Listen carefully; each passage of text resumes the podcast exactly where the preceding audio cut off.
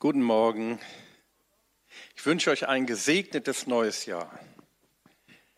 Ich denke, wir dürfen alle, oder ich hoffe, ich habe so das Empfinden, doch auf ein gesegnetes Jahr 2023 zurückblicken. Stimmt's? Oder? Lass uns mal dem Herrn einen Applaus geben für das tolle Jahr.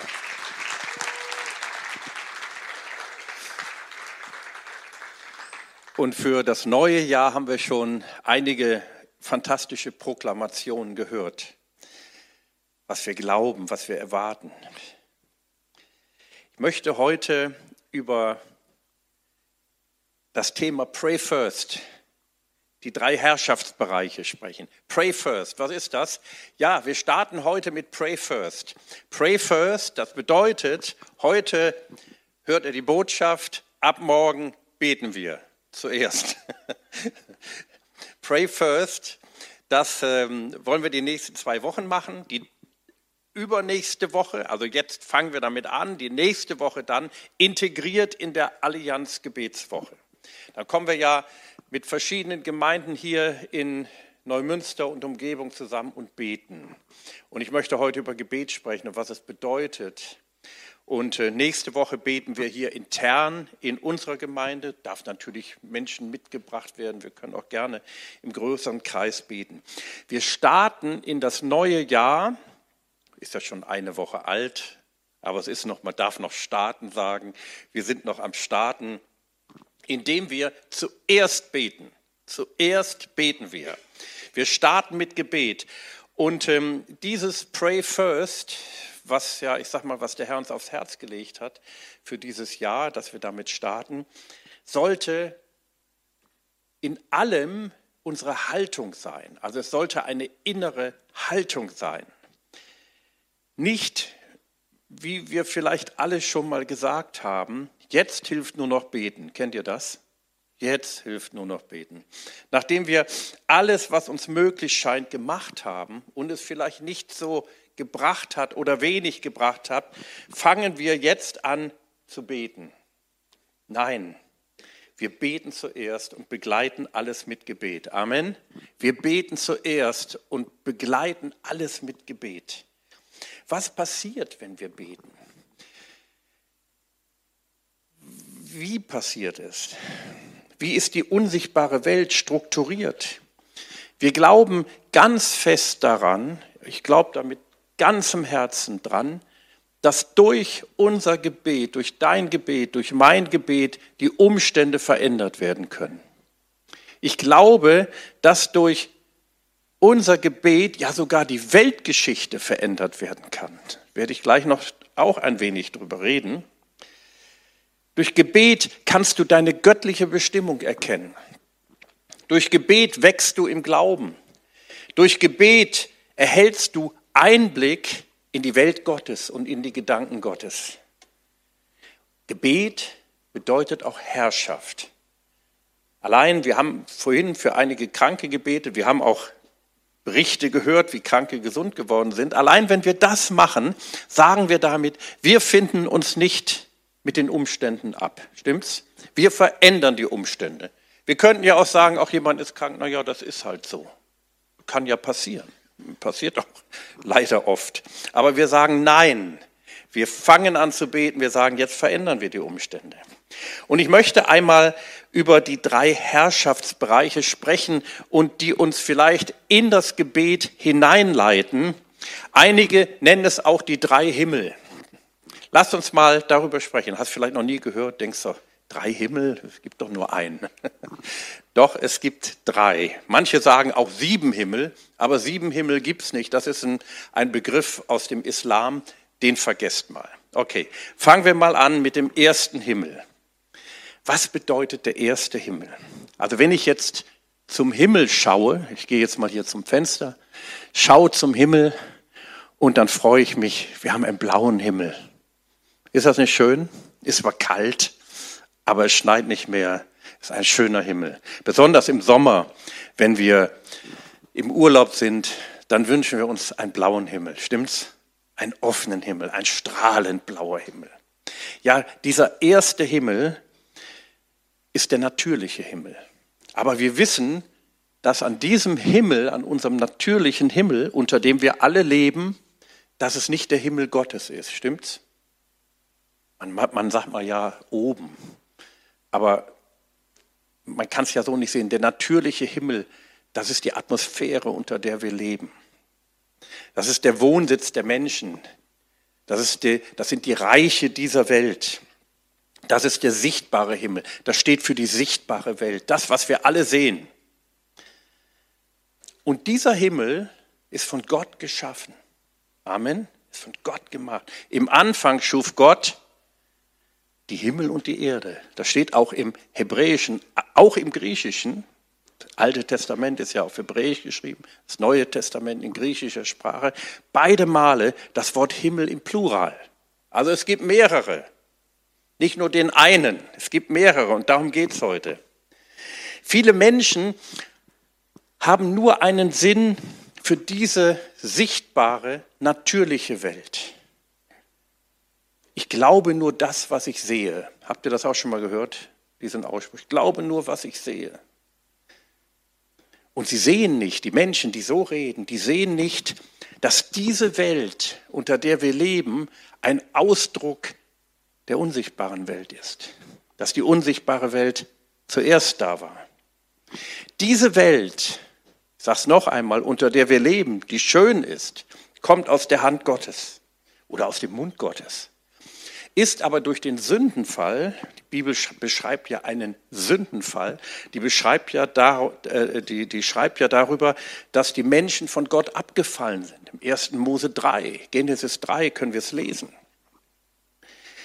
Diese Welt ist dadurch unter die Hand Satans gekommen. Ich sage das immer so, ich habe mir viel Gedanken gemacht, ja, gehört die Welt jetzt Satan oder gehört sie Gott? Denn es gibt ja auch Zweifel im Psalmen wird öfter geschrieben, die Welt ist die Welt Gottes. Und da wird die, die Schönheit der Schöpfung gerühmt, wie Gott sie gemacht hat. Ich habe das mal so empfunden, der Satan ist wie ein Hausbesetzer. Kennt ihr noch so die Hausbesetzer-Szene? So in den 80er, 90er Jahren haben einfach irgendwelche Menschen Häuser besetzt. Und so ist der Satan. Er nimmt sich das Recht raus, diese Welt zu besetzen. Er hat sie okkupiert. Er, er meint ein Recht zu haben und in gewisser Weise hat er auch ein Recht, weil die Menschen von Gott abgefallen sind. Jesus nennt ihn selbst den Fürst dieser Welt. Damit sagt er, der Oberste, das ist der Chef der Menschen. Er hat eine gewisse Autorität über diese Welt erhalten. Aber jetzt passt auf, das ist sehr wichtig. Er bleibt in allem unter der Zulassung Gottes. Trotzdem kann er nicht schalten und walten, wie er will, obwohl das manchmal so aussieht. Und deshalb beten wir, Deshalb sagen wir nein. Das darf der Satan nicht machen. Im Hiob 1, Vers 7 ist eine ganz merkwürdige Geschichte. Da wird geschildert, wie Gott mit dem Satan redet. Ich will da jetzt nicht zu sehr drauf eingehen, weil das ein bisschen komplex ist. Aber Gott spricht mit Satan und Gott stellt ihm eine Frage und sagt, wo kommst du her? Und was sagt der Teufel? Ich komme vom um, ich komme vom Durchstreifen der Erde und vom Umherwandern auf der Erde. Das ist sein Turf, da ist er. Damit meint er diese Erde. Und dann, jetzt kommen wir zurück, der erste Himmel, was ich dort geschrieben habe, die Engel Gottes und der Satan, die wirken hier hinein. Das heißt, was hier geschieht auf dieser Welt unter dem ersten Himmel, das geschieht nicht einfach so, das hat seinen Ursprung in der unsichtbaren Welt, auf die ich gleich noch komme. Das Reich Gottes, und das ist jetzt ganz wichtig, ist in uns. Das Reich Gottes ist in uns. Wir Gläubige, jeder von uns, der oder die an Jesus glaubt, jeder, sind hier in dieser gefallenen Welt ein Ausdruck der neuen Welt Gottes. Ein Ausdruck der neuen Welt Gottes. Die Menschen im Alten Testament, die haben auch durch prophetische Worte der alten Propheten immer darauf gewartet, dass das Reich Gottes kommt. Sie haben immer gedacht, wenn das Reich Gottes kommt, dann hört das Reich des Satans auf. Und das Reich Gottes kam durch Jesus, stimmt's? Aber es kommt, es ist voll und ganz da. Aber das Reich des Bösen ist auch noch da. Habt ihr das schon mal gemerkt? Also ich habe das schon mal gemerkt und ich merke das öfters. Das Reich des Bösen ist auch noch da. Die Welt Gottes aber auch. Und zwar in uns. In uns. Wir sind ein wichtiger Teil von dem, was Gott wirken möchte. Wir sind überhaupt das Wichtigste. Hört sich jetzt arrogant an, meine ich aber gar nicht so. Das ist Wahrheit. Das Neue hat bereits begonnen. Das Neue ist schon da. Wenn wir Offenbarung 21 und 22 lesen über die neue Welt Gottes, der neue Himmel und die neue Erde, das neue Jerusalem, dann sagen wir, oh, wie toll, das wird mal kommen. Ja, das wird mal kommen. Aber der Engel, der Johannes das zeigt, sagt, komm, ich will dir die Braut des Lammes zeigen. Und dann wird das gezeigt. Das heißt, das ist in uns alles schon da. Kannst du das ergreifen? im Glauben, was in dir steckt, was Gott in dir hinein, in dich hineingelegt hat. Und was er sagt, ey, du bist ein Teil der neuen Welt Gottes in dieser alten Welt. Wir haben auf unserem letzten Blue Flame Trainingstag, ähm, am, ich glaube, das war am 12. Dezember, da haben wir darüber was gehört. Und da haben wir gehört, das Reich Gottes, und so heißt es wortwörtlich, kommt kommend. Es ist kommend am Kommen. Also es expandiert, es kommt kommend, also es ist dabei zu kommen. Viele haben so ein, eine Sichtweise, als ob alles noch schlimmer und schlimmer und schlimmer wird und dann auf einmal, wenn es nicht mehr schlimmer werden kann, kommt das Reich Gottes. Das stimmt aber nicht. Das Reich Gottes ist schon im Begriff zu kommen. Es kommt kommend. Es breitet sich aus in uns und durch uns. Deswegen sind wir hier. Sonst hätte Jesus uns schon lange zu sich geholt. Aber wir sind ja noch da, stimmt? Wir haben noch eine Aufgabe. Wir sagen ja nicht, ja, hoffentlich ist es bald alles zu Ende, wir haben keinen Bock mehr. Doch wir haben Bock, solange wie wir hier sind. Wenn wir beten, darf uns das begleiten. Wir sprechen in der Autorität der neuen Schöpfung die Vorhaben Gottes in Existenz. Ah, das sind, das sind hohe Worte, stimmt's? Aber stimmt. Ich möchte mal Matthäus 18, Vers 18 lesen. Da heißt es, da sagt Jesus, wahrlich, ich sage euch, was ihr, hört mal, was da steht, das ist ja eigentlich unfassbar, aber wir sollen es fassen. Was ihr, jetzt zeige ich mal auf euch und auf mich, was ihr, oder er sagt, er, wahrlich, ich sage euch, wahrlich, das Wort heißt eigentlich in, in seiner in Jesu aramäischen Muttersprache Amen.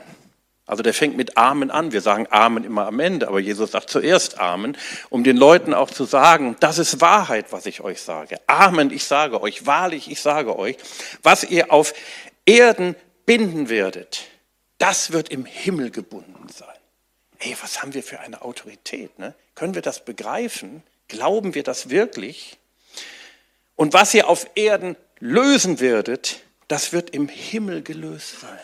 Hier steht etwas von einer wirklich großen Autorität, die Gott uns als Gläubige gegeben hat. Hier auf Erden Dinge zum Positiven zu verändern. Also wir sollen nicht nur sagen, ja, das ist halt so. Wir müssen das so hinnehmen, wie es ist. Nein, Jesus sagt nicht, Ihr sollt auf Erden Dinge binden oder lösen, entsprechend, was im Himmel gebunden und gelöst ist. Natürlich in Übereinstimmung mit dem Himmel. Nicht, dass wir sagen, so, ich mache jetzt was ist Gott und du hast zu gehorchen. Nein, der Heilige Geist zeigt uns und das Wort Gottes, was Gott will. Und das tun wir im Gebet. Wir sind das Bindeglied zwischen Himmel und Erde. Wir sind das Bindeglied zwischen Himmel und Erde. Amen. Sag mal laut Amen wenn ihr es glaubt. Wir sind das Bindeglied zwischen Himmel und Erde. Gehen wir einen Schritt weiter, gehen wir mal zum zweiten Himmel. Findet ihr vielleicht jetzt komisch, aber am Ende werdet ihr es merken, dass das, oder vielleicht jetzt schon, ich hoffe jetzt schon, aber spätestens am Ende, dass das absolut biblisch ist. Der zweite Himmel, der wird in der Bibel in unseren Übersetzungen oft als die Himmelswelt bezeichnet oder die himmlischen Regionen. Damit ist nicht der Himmel gemeint von Gott, wo Gott ist. Das ist nicht der Wohnsitz Gottes, sondern es ist die unsichtbare Welt um uns herum. Im griechischen Grundtext steht das Wort Epuranus. Epuranus. Uranus ist der Himmel. Epuranus. Und Epuranus bedeutet in der uralten Lutherbibel ist es sogar übersetzt, richtig gut übersetzt, unter dem Himmel. Unter dem Himmel, habt ihr vielleicht auch schon mal gelesen.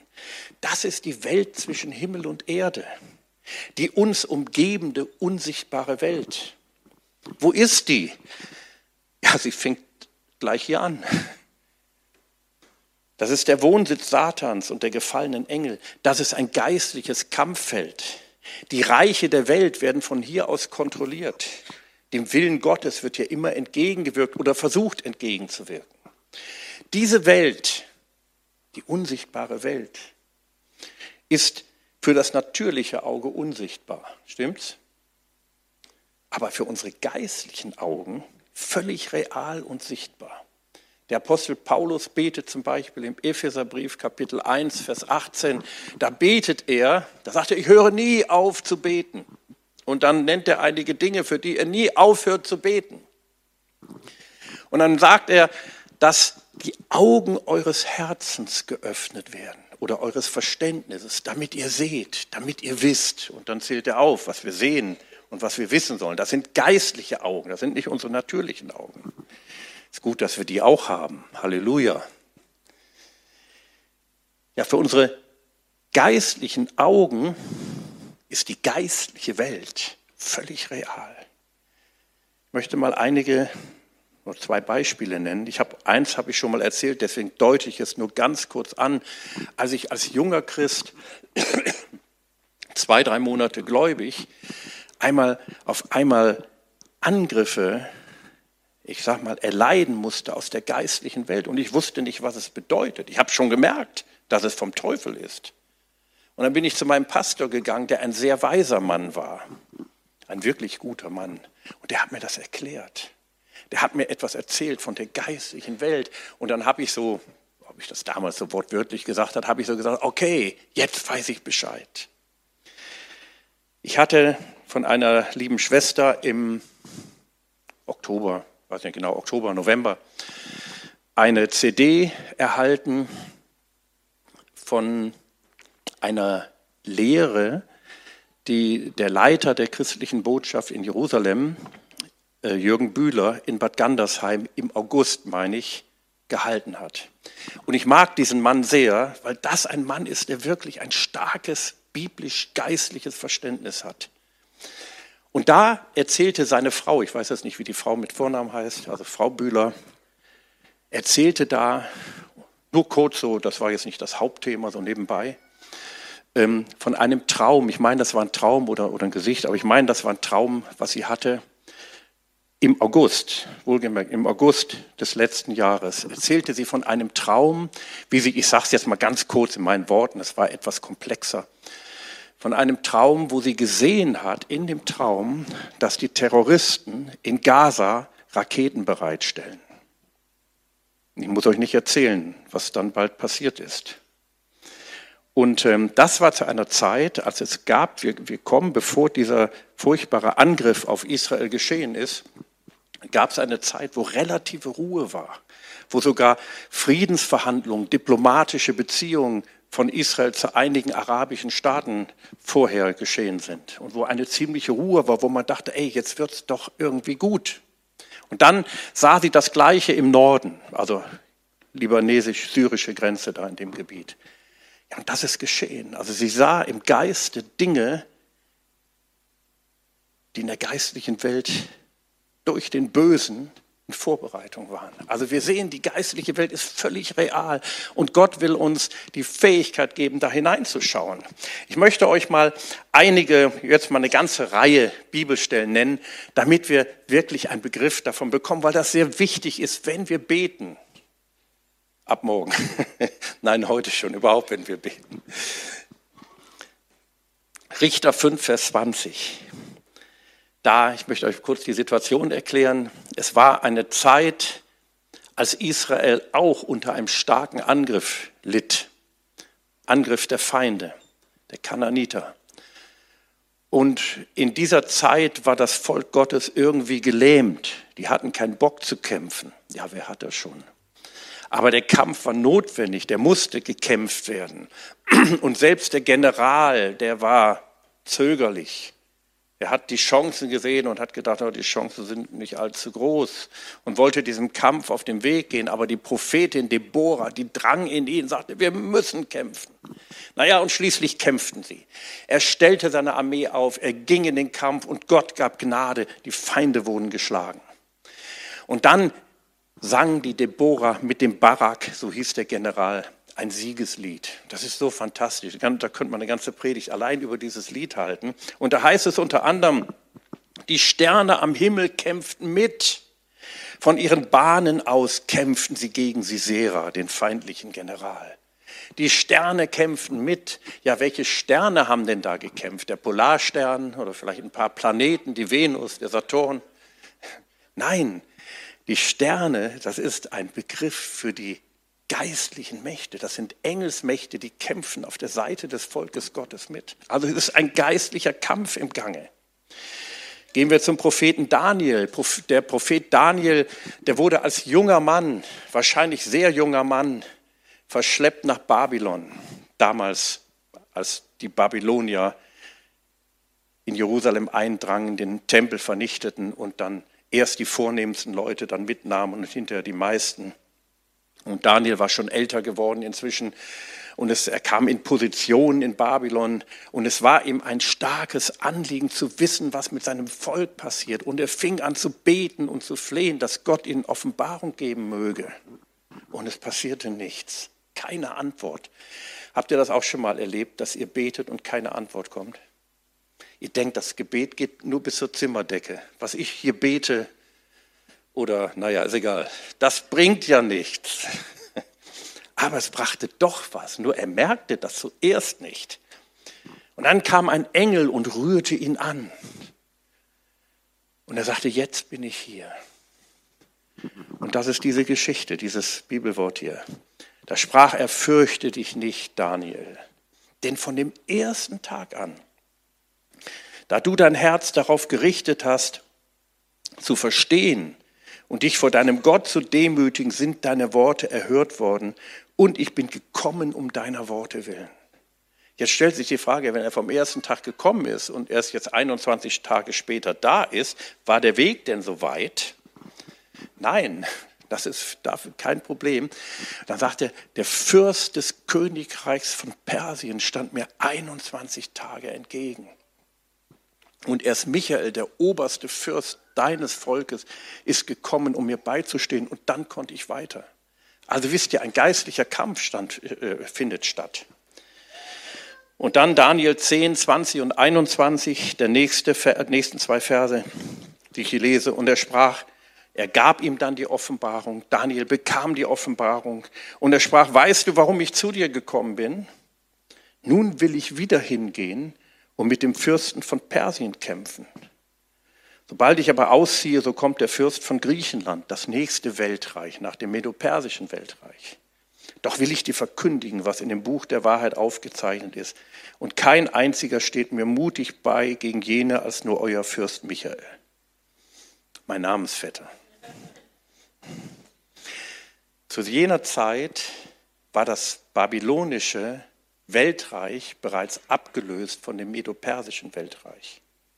Und das medopersische oder persische Imperium war ein mächtiges Reich, welches mit 127 Provinzen das mächtigste und größte Imperium der Erde war. Und der gleiche Geist ist heute noch wirksam. Wir sehen es im Iran. Und er baut sich wieder auf. Er will wieder Macht und Kraft bekommen, um gegen das Volk Gottes anzugehen. Über dieses Imperium, so offenbart es uns Daniel, war ein mächtiger Herrscher gestellt. Und erst, ich sagte schon, der Eintritt des Erzengels Michael in diesem geistlichen Kampf bewirkte, dass der Engel zu Daniel kommen konnte. Gehen wir mal ins Neue Testament. Einige Stellen nur kurz. Ich gehe jetzt nicht auf jede Stelle so stark ein. Ich will euch nur zeigen, dass ein Kampf stattfindet. Epheser 3, Vers 10. Da heißt es, da schreibt der Apostel Paulus in seinem Brief an die Epheser, dieser Bereich war ein Bereich, wo mächtige dämonische Kräfte wirksam waren, gerade in Ephesus. Er schreibt an die Korinther, ich habe in Ephesus mit wilden Tieren gekämpft. Damit jetzt den Fürstentümer und Gewalten in den himmlischen Regionen durch die Gemeinde die mannigfaltige Weisheit Gottes bekannt gemacht werde. Diese Fürstentümer und Gewalten, griechisch Archai und Exousia, sind dämonische Mächte die die Weisheit Gottes nicht haben. Aber Gott sagt, ich will ihnen zeigen, wer wirklich weise ist. Die Weisheit Gottes will ich ihnen zeigen. Durch wen? Durch die Gemeinde, durch uns. Also wir sind nicht nur die Zuschauer und wir sind nicht nur diejenigen, die sagen, ach, wie furchtbar, auch, wenn's, auch wenn Dinge furchtbar sind, sondern wir sind Akteure. Ich hätte bald gesagt, ob wir wollen oder nicht. Epheser 6, Vers 12. Denn unser Kampf richtet sich nicht gegen Fleisch und Blut, sondern gegen die Herrschaften. Hier sind wieder die gleichen griechischen Begriffe. Gegen die Herrschaften, gegen die Gewalten, gegen die Weltbeherrschaft der Finsternis dieser Weltzeit, gegen die geistlichen Mächte der Bosheit in den himmlischen Regionen. Hier haben wir diese Bezeichnung, die himmlischen Regionen. Das ist nicht da, wo Gott ist. Da gibt es diese Mächte nicht. Gott sei Dank. Aber in den himmlischen Regionen, unter dem Himmel. Epheser 2, Vers 2. Ihr, sagt Paulus, habt genauso in der Sünde gelebt wie der Rest der Welt, beherrscht von Satan, der im Machtbereich der Luft regiert. Er ist der Geist, der in den Herzen derer wirkt, die Gott nicht gehorchen wollen. Also hier wird eine andere Bezeichnung der Fürst des Machtbereiches der Luft. Das ist die geistliche Welt um uns herum. Da regiert er. Da wandelt er umher, wie er zu Gott sagt in Hiob 1, Vers 7.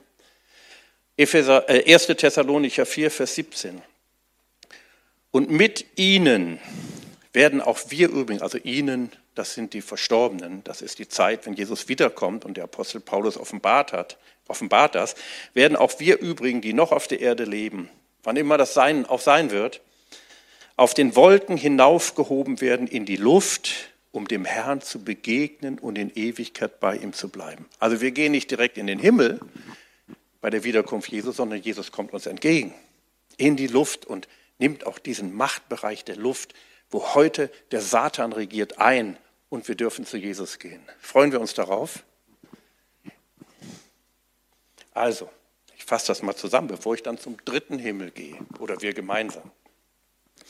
Durch das Lesen der Bibel ist ganz wichtig.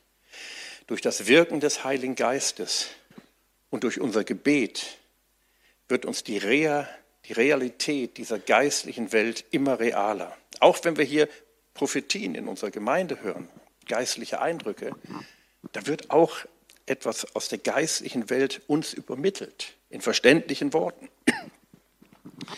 Dieser Herrschaftsbereich, der zweite Himmel, die Himmelswelt, ist unser Kampffeld. Und die finsteren Mächte sollen durch unser Gebet den Willen Gottes nicht mehr blockieren können. Bei Daniel haben sie es gemacht. Daniel hatte gar keine Ahnung davon. Der wusste das gar nicht. Der sagte vielleicht hinterher, hä, was ist jetzt los? Ach, so ist das. Der hatte diese Offenbarung nicht, die wir haben, aber wir haben sie. Und wenn die finsteren Mächte den Willen Gottes nicht mehr blockieren können, was passiert dann? Erweckung und Transformation. Amen. Das ist das, was Gott will. Gott sagt nicht, ja, ich will nicht Erweckung geben, ich habe keine Lust darauf. Nein, er will das. Und nur die Gemeinde Jesu, ich sage es nochmal, besitzt die Waffen, um im Bereich des Geistes in den himmlischen Regionen eingreifen zu können. Die mächtigste Armee auf dieser Erde ist die amerikanische Armee. Aber die mächtigste Armee im geistlichen Bereich sind nicht die Amerikaner. Da können die nichts ausrichten. Und wenn sie noch so moderne Waffen haben, das sind wir. Wir sind die Armee Gottes. Das Wichtigste, was man tun kann, um die Geschichte zu beeinflussen, ist ein Fürbitter zu sein. Ich glaube, ich habe euch schon mal kurz diese ja, Geschichte erzählt als im Zweiten Weltkrieg die damals mächtigste Armee, die deutsche Armee, England angriff. Und sie waren den Engländern weit überlegen. Sie griffen sie an im Luftkampf. Und da war der englische Premierminister Winston Churchill, der hat gewusst, wir müssen diesen Kampf kämpfen. Wir müssen kämpfen, wir haben keine Chance. Wir müssen kämpfen, wir müssen das machen. Und sie haben schließlich gewonnen. Aber zu jener Zeit hatte England einen König, King George. George, King George. Und dieser King George, König George, der Großvater des jetzigen Königs Charles, der Vater von Queen Elizabeth, der verstorbenen Queen Elizabeth, das war ein Mann, der hatte geistliches Verständnis. Da hat Gott doch einen Mann erweckt, der Dinge geistlich gesehen hat. Und der wusste, wir kämpfen nicht gegen eine weltliche Armee, unser Kampf ist gegen eine dämonische Macht. Und er hat das ganze Volk zum Fasten und Beten aufgerufen. Und England hat gefastet und gebetet. Besonders ein Mann, Reese Howells hieß der, gibt ein Buch von ihm darüber, über diese Geschichte, der eine Bibelschule hatte. Und die Christen haben gebetet und Gott hat geantwortet. Da wurde die eigentliche Schlacht geschlagen. Gebet hat nichts damit zu tun, dass wir Gott überreden, dass er endlich nachgibt, dass er sagt, oh, jetzt haben die so lange gebetet, ich mache es nicht mehr hören, ja, dann sollen sie kriegen, was sie wollen. damit hat das überhaupt nichts zu tun. Es gibt einen Gebetskampf, in welchem wir Autorität ausüben. Und hier ist auch unsere Identität in Christus maßgebend, dass wir wissen, wer wir sind. Wir wollen jetzt in der nächsten Woche, wenn wir uns treffen, jeden Abend, in erster Linie, die, die, die Hauptbetonung soll auf Lobpreis liegen. Wir wollen einige Psalmen lesen, beten, was auch daran geschrieben steht. Wir wollen uns eine äh, Jesaja 6 anschauen, wie, wie Jesaja die Offenbarung von Gott auf seinem Thron hatte. Und wir wollen gar nicht so sehr in die Fürbitte gehen, wollen wir auch, aber nicht in erster Linie, weil wir finden auch, das machen wir dann, Fürbitte in der Allianzgebetswoche, wenn wir viele Fürbitten haben. Und wir finden aber auch da die Antwort, es gab zum Beispiel einen König in Israel, in Juda, König Joschafat. Habt ihr von dem gehört?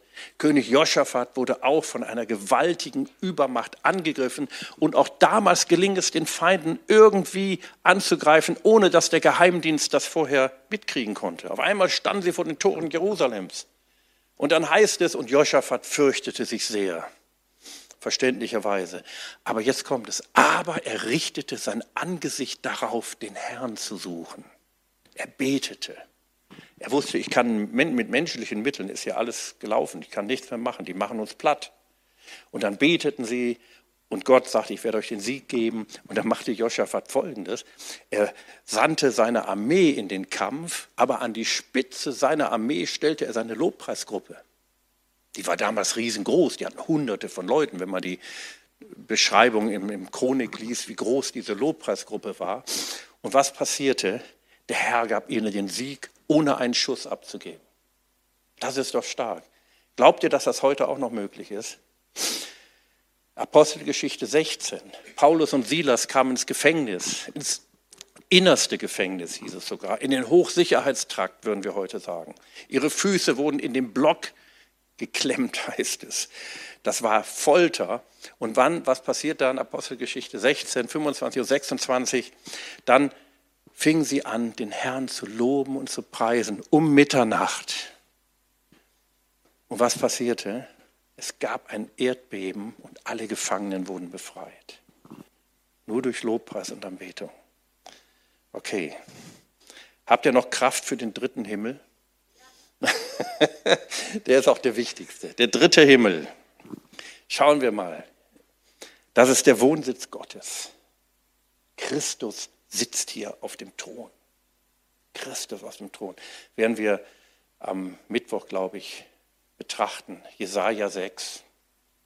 Wie Jesaja den Herrn auf einem, wie er schreibt, erhohen und erhabenen Thron sitzen sieht.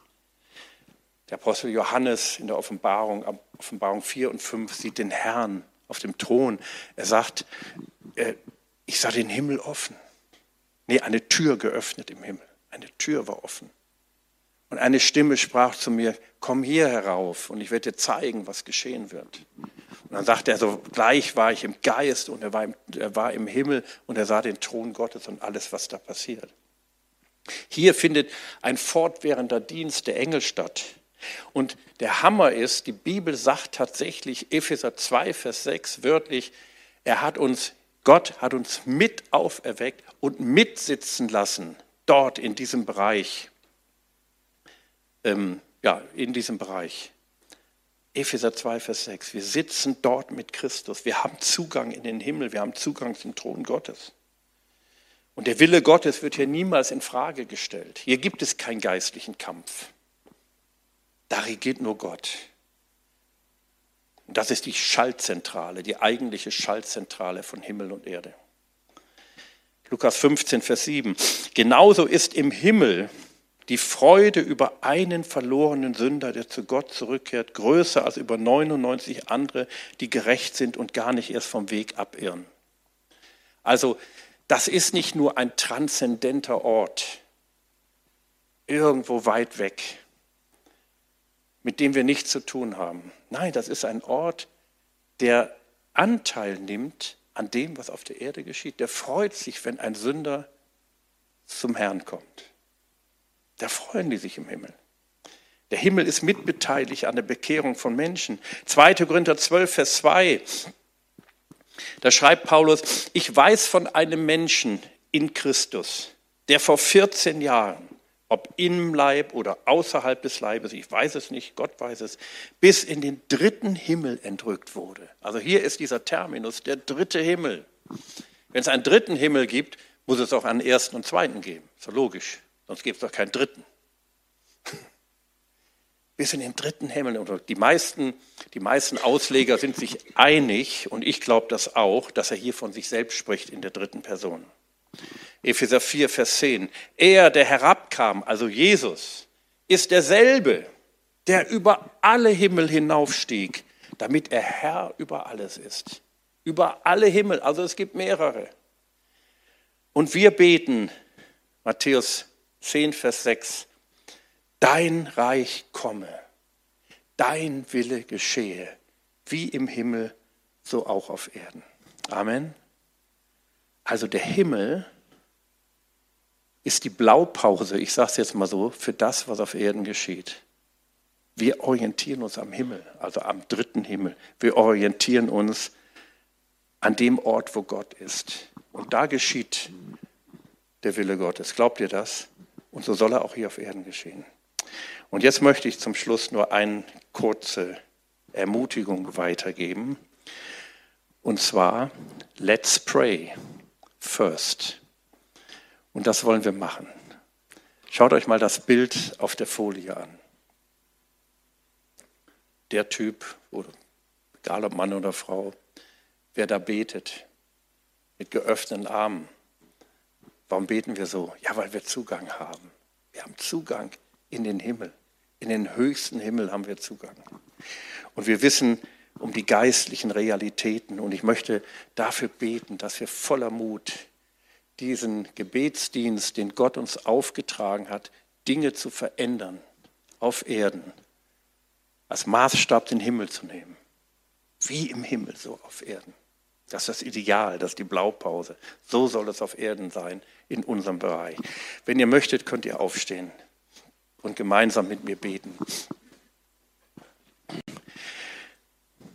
Ja, Herr, danke, dass wir durch dein Wort, Herr, Offenbarung haben über das, was du auf Erden tun willst, Herr. Und zwar durch uns tun willst, Herr. Nicht einfach so an uns vorbei.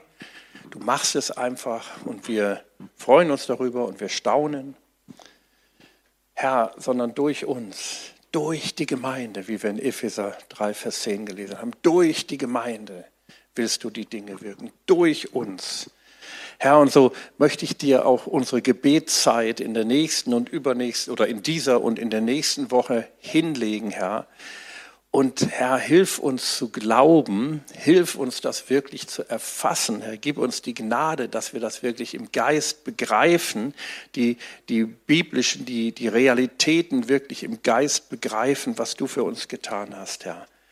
Und wofür du uns berufen hast, Herr. Dass wir wirklich zuerst beten, Herr, und ich möchte auch für all die beten, die jetzt ganz besonders Gebet brauchen unter uns, das vielleicht nicht gesagt wurde, aber Herr, die irgendwo irgendwelche Defizite in unserem Leben sind. Und ich möchte dich bitten, jetzt einfach im Glauben zu empfangen. Herr, wir glauben, dass du für alle unsere Defizite, wie immer sie auch aussehen mögen, eine Antwort hast, Herr. Und dass du Dinge verändern willst, Herr. Ja, wir beten für uns, für unser Leben. Vater im Himmel, dein Reich komme. Dein Reich komme in unsere Wirklichkeit, in unsere Defizite hinein. Dein Wille geschehe, wie er im Himmel geschieht, auch hier auf Erden, auch in unserem Leben, in meinem Leben, im Leben meiner Geschwister, mit uns, in uns, aber auch durch uns. Im Namen Jesus. Amen. Amen. Ihr Lieben, wir wollen jetzt das Abendmahl nehmen und ich möchte aus dem zweiten Korintherbrief, muss ich das mal überlegen, zweiten Korintherbrief lesen. Ähm, lass uns weiter dieses Bild auch sehen von diesem offenen Himmel, wie jemand betet und der Himmel ist offen. Ich finde das so stark. Der Himmel ist offen. Und in 2. Äh, Korinther 5, Vers 21, also letzte Vers von 2. Korinther 5, da heißt es, denn er, also Gott, er hat den, der von keiner Sünde wusste. Wer ist das? Jesus. Er wusste von keiner Sünde, er hat nie gesündigt. Er hat den, der von keiner Sünde wusste. Gott hat den, der von keiner Sünde wusste, also Jesus, für uns für dich und für mich zur Sünde gemacht. Jesus wurde die personifizierte Sünde. Er wurde am Kreuz beladen mit der Sünde der gesamten Menschheit, der Vergangenheit, der Gegenwart, also der damaligen Gegenwart und der Zukunft, was für uns heute Gegenwart ist, also meine und deine Sünde. Er wurde mit unserer Sünde beladen. Er wurde zur personifizierten Sünde. Damit nicht einfach nur so. Das hat einen Sinn, das hat einen Zweck, das hat eine Bedeutung. Dahinter steht ein Plan Gottes. Damit wir, du und ich, in ihm zur Gerechtigkeit Gottes würden. Gerechtigkeit Gottes, das heißt zu der Gerechtigkeit, die von Gott gewirkt wird, die wir nicht alleine machen können und die vor Gott gilt. Unsere Gerechtigkeit gilt vor Gott nicht, die menschliche Gerechtigkeit. Irgendwo heißt es in den alten Propheten, unsere Gerechtigkeit ist vor Gott wie ein besudeltes Kleid. Mag uns wohl recht erscheinen, aber vor Gott gilt nur die Gerechtigkeit Jesu. Und das nehmen wir im Glauben. Das glauben wir. Wir glauben, dass Jesus für uns gestorben ist. Wir glauben, dass Jesus unsere Sünde getragen hat. Wir glauben, dass Jesus alle unsere Defizite getragen hat. Sünde, Krankheit, Not. All das hat Jesus getragen für dich. Und ich möchte jetzt ein Gebet sprechen. Wenn du eventuell sagst, ah, ich bin mir gar nicht so sicher, ob ich das glaube. Ich bin mir gar nicht so sicher, ob ich zu Jesus gehöre dann möchte ich ein Gebet sprechen und du darfst es nachsprechen. Und wenn du es nachsprichst, dann darf ich dir zusprechen, wenn du es von Herzen nachsprichst, das ist ein ganz einfaches Gebet, dann bist du ein Kind Gottes. Dann bist du die Gerechtigkeit Gottes. Du magst dich vielleicht nicht gerechter fühlen, aber es geht ja nicht um Gefühle, sondern es geht um Realitäten, um Tatsachen. Dann bist du das. Würdet ihr noch mal bitte alle aufstehen? Machen wir uns eins, wir alle mit denen, die vielleicht nicht an Jesus glauben oder sich nicht sicher sind. Ich glaube, das sind einige auch, die sich nicht sicher sind.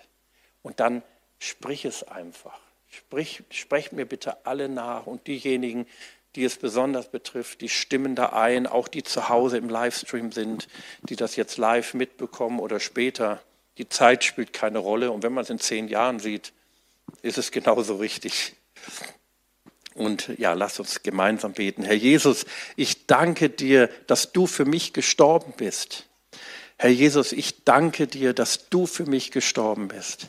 Ich danke dir, Herr, dass du alle meine Sünden aufgenommen hast. Ich danke dir, Herr, dass du alle meine Sünden aufgenommen hast. Und du hast sie weggetragen und ans Kreuz gebracht. Du hast sie weggetragen und ans Kreuz gebracht. Herr, und du bist gekreuzigt worden. Herr, und du bist gekreuzigt worden. Herr, du bist aber auch auferstanden am dritten Tage. Herr, du bist aber auch auferstanden am dritten Tage. Und du hast damit bewiesen, dass der Tod vernichtet wurde. Und du hast damit bewiesen, dass der Tod vernichtet wurde. Und ich darf jetzt dein göttliches Leben haben. Und ich darf jetzt dein göttliches Leben haben. Und ich ergreife dieses neue Leben. Und ich ergreife dieses neue Leben. Ich glaube, dass ich gerecht bin vor dir. Ich glaube, dass ich gerecht bin vor dir. Ich glaube das von ganzem Herzen. Ich glaube das von ganzem Herzen. Und jetzt sagen wir alle Amen. So ist es. Das ist Wahrheit. Das ist ein Fakt. Und wenn du das gebetet hast, dann bist du ein Kind Gottes. Dann gehörst du zu Gott. Dann bist du, hast du seine geistlichen Gene in dir. Und ich bitte euch alle, die ihr wirklich diese Erfahrung gemacht habt, das so von Herzen gesprochen hat, nachher hier nach vorne zu kommen.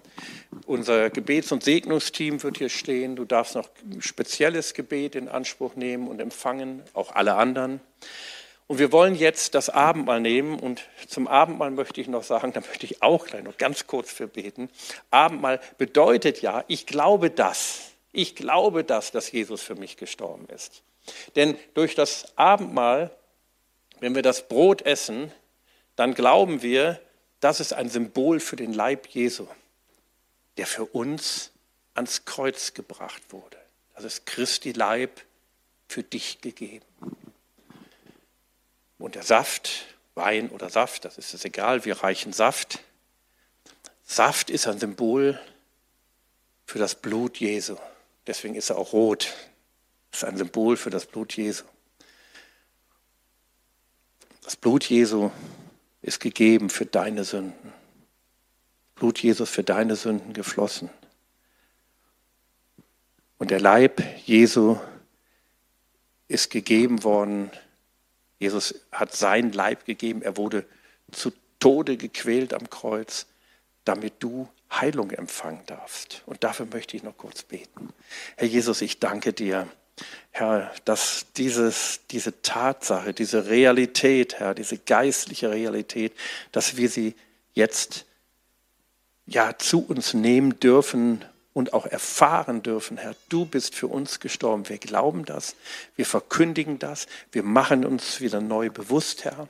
Wir nehmen Brot und Saft, Herr. Wir glauben, Herr, dass unsere Sünden vergeben wurde. Und wir glauben, Herr, dass unsere Krankheit getragen wurde durch dich. Herr, und wir wollen das auch erleben. Alle, die krank sind, Herr, alle, die ja gesundheitliche, körperliche Defizite haben, ich bete, Herr, wenn sie davon nehmen, Herr, dass dann deine Heilungskraft kommt, dass sie dies als einen Kontaktpunkt ergreifen und begreifen. Im Namen Jesus. Amen.